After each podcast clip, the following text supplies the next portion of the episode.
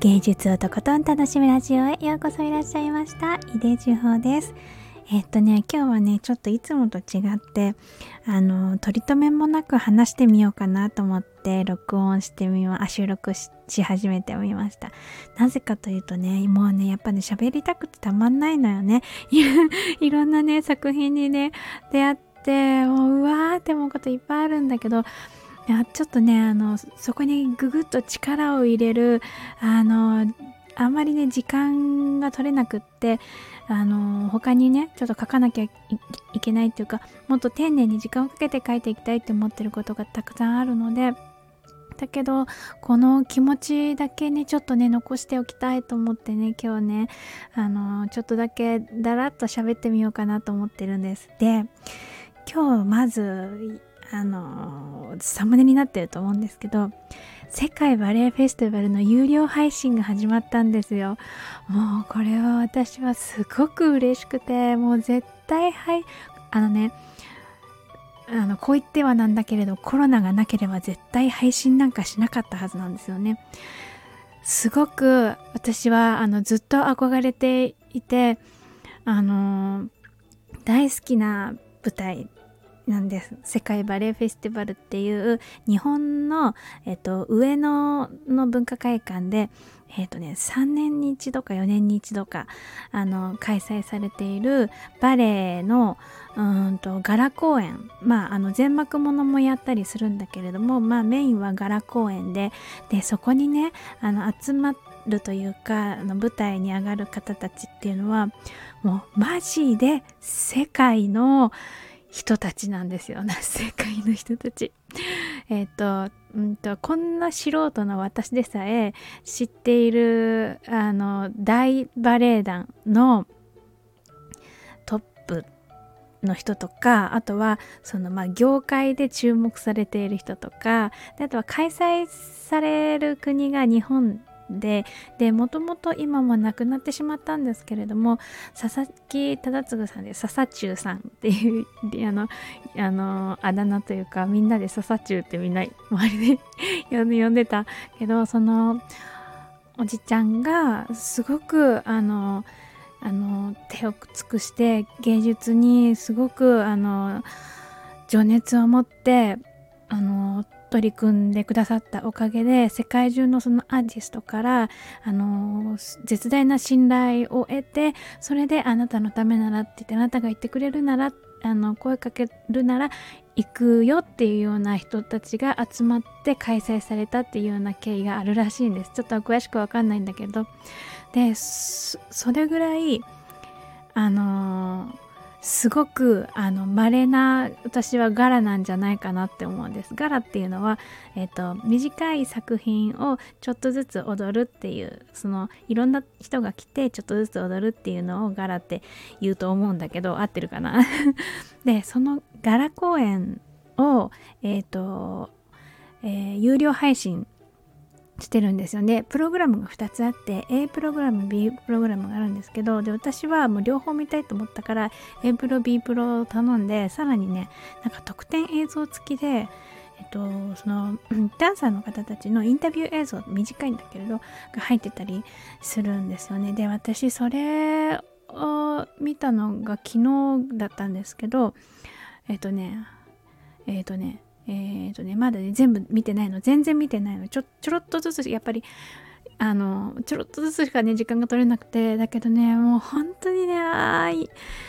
いいなと思ってあ舞台っていいなと本当はね生で見るのが一番なんだけどそれでもやっぱりこうやってこうあの触れることができるのはねとっても嬉しいことだなって思いました。本当に素敵な時間で。あのまだねえっ、ー、と配信だから期限があるんだけどもうもうね1ヶ月ぐらいあるのかな。だからちょっとゆっくりねあの味わいながら楽しみたいなと思ってるんですけどもうこれは多分まとめてあのまた別に本気の収録をする と思います。これはもしかしたらあれかもしれない。副音声とかもうやりたくなっちゃうぐらい。でもねこれね A プロだけでも1時間半とかあった気がするから。どうなんだろうね。わかんないけど。でもねこれあれかな。世界バレエフェスティバルって多分めちゃくちゃ有名だと思うんだけどバレエが好きな人だったら誰絶対誰でも知ってるっていうようなあの何公演のなんだけれどでもそうでもない人にとっては何だろうそれみたいな。世界って何みたいな。なんか雰囲気的には私の感じではね世界中のバレエ団が一気にその1時間半2時間の間に集まってるっていうような感じがするんです。であの映像の中のインタビューでも答えてた方がダンサーの方がいらしたんですけどあの僕はこのあのバレエ団の代表としてその国の代表としてこの舞台に立っているっていうようなことをおっしゃってた方がいていや多分それはあの日本が世界の代表の舞台になってるっていうわけではなくてそのバレエを楽しむ人たちっていうのの熱意では日本って結構あの人数は少ないけど熱意は強いっていう感じがするんですよね。なんとなくなんとなくですけど。だからあのー、やっぱりえっ、ー、と踊っている側のダンサーの方とかあとは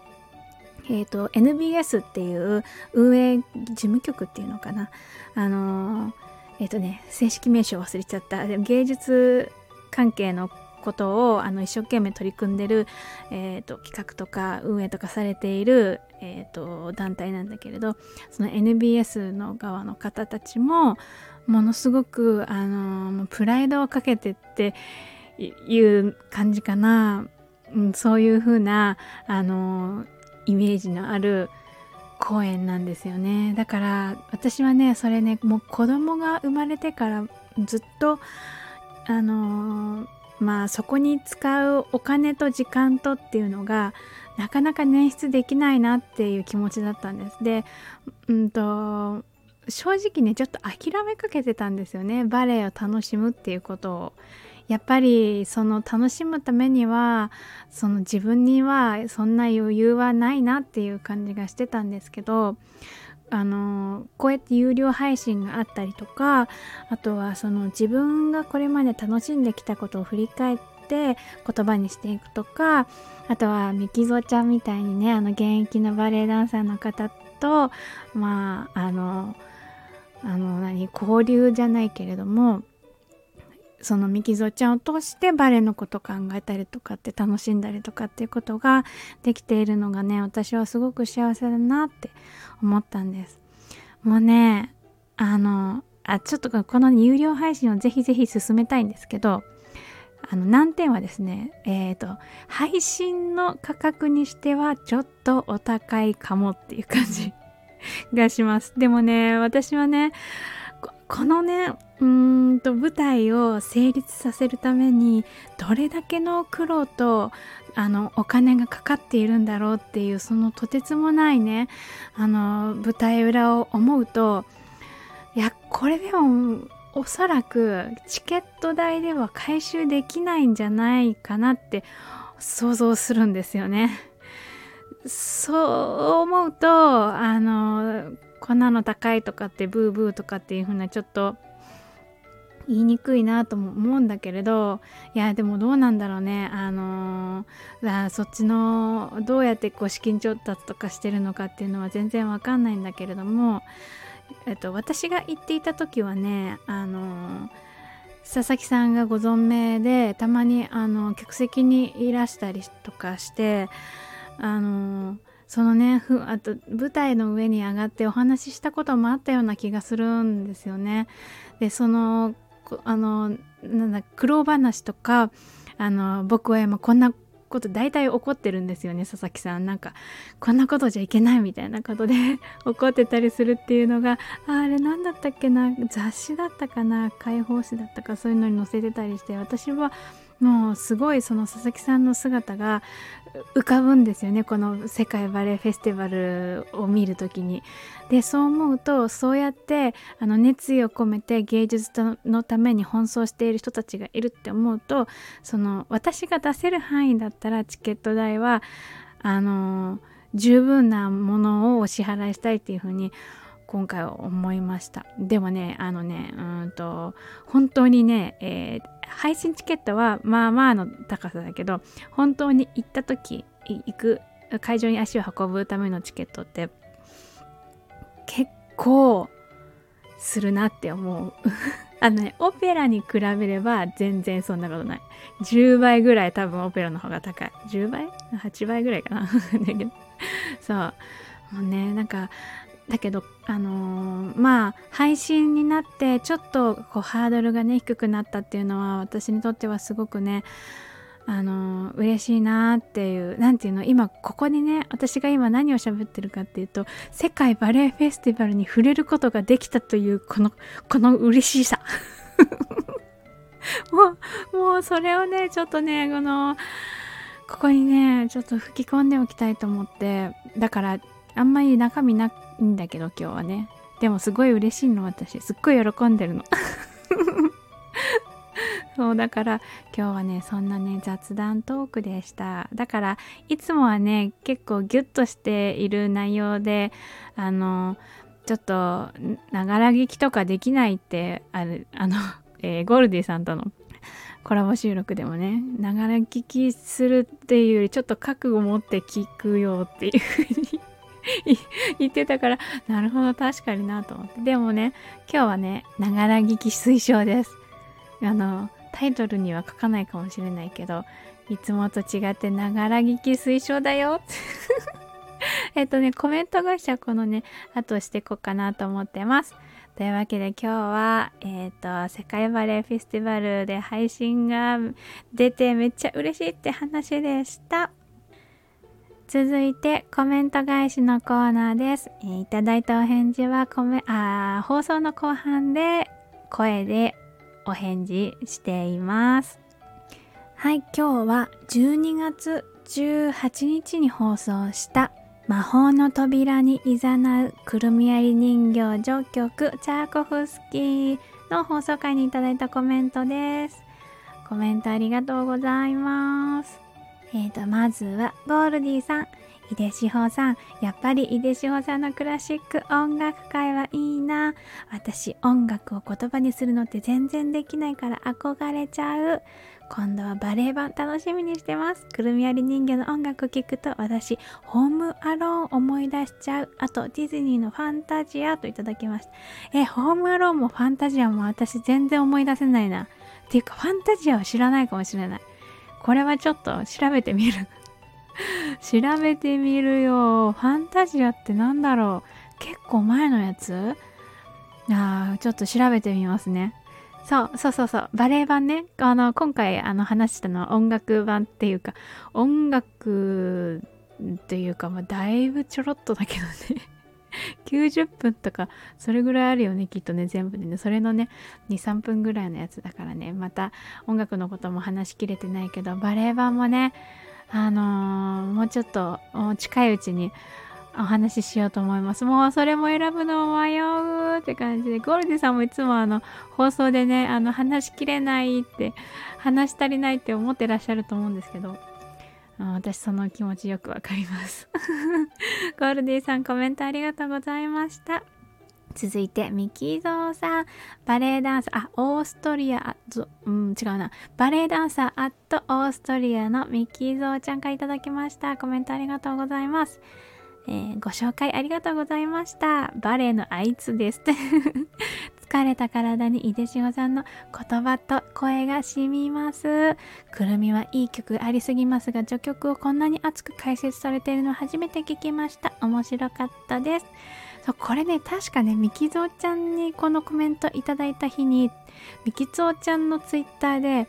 ドイツ語試験みたいの受けてらっしゃいましたよね。多分その日じゃないかなと思うんだけどだから疲れたっておっしゃってんじゃないかなと思ってお疲れ様でした。わー。そうなんかめっちゃ頑張ってるなと思ってあのあそこツイッターっていいねボタンっていいねしか押せないから超いいねとかないからね。超いいねがあったら超いいねを押したいぐらいでした。お疲れ様です。そう、序曲ね。私も、私もね、序曲をこんなに解説っていうか喋りまくるとは思ってなかった。蓋を開けたら序曲だったみたいな でもね他にもねあのあれね私ちょっと迷ったのはコンペイトとかあとあの足笛だっけ？とかあの辺とかは私は結構印象的だったりああの音楽としてねは印象的だったなと思うからその辺ともちょろっと迷ったんだけどうんそうなの結果序曲で序曲でした。そうビキニゾウちゃんまたあのくるみの話すると思うのでまた来てください。コメントありがとうございました。続いてジェンヌさん。ジェンヌフランスのジェンヌさんからいただきました。コメントありがとうございます。解説素晴らしくて聞き入ってしまいました。ありがとうございます。音楽をこんなに視覚的に絵画的に捉え捉えられる感性とっても素敵です。といただきました。あ嬉しい。ありがとうございます。私でもジェンヌさんのあの放送のタイトルも好きです。あの、えっ、ー、と、金額書いてあるのがまず面白い。あと、あの、日常、あの、まあ、ジェンヌさんにとっては日常なのかもしれないけど、私にとってはすごく、あの、非日常的な感じなので、あのー、すごく素敵だなって思ってます。あといただいたこのいただいたコメントでね視覚的絵画的に捉えてるっていう風に言われてああなるほどそうかもしれないと思ってやっぱりその私が思っている感情とか感覚っていうのを伝えようと思うと私のこう言葉の変換の癖というか、えっと、やりやすい方法としては視覚的にあの表現するっていうのが好きなのかもしれないなと思って新たな気づきをいただきました。チェンヌさん、コメントありがとうございました。ということで、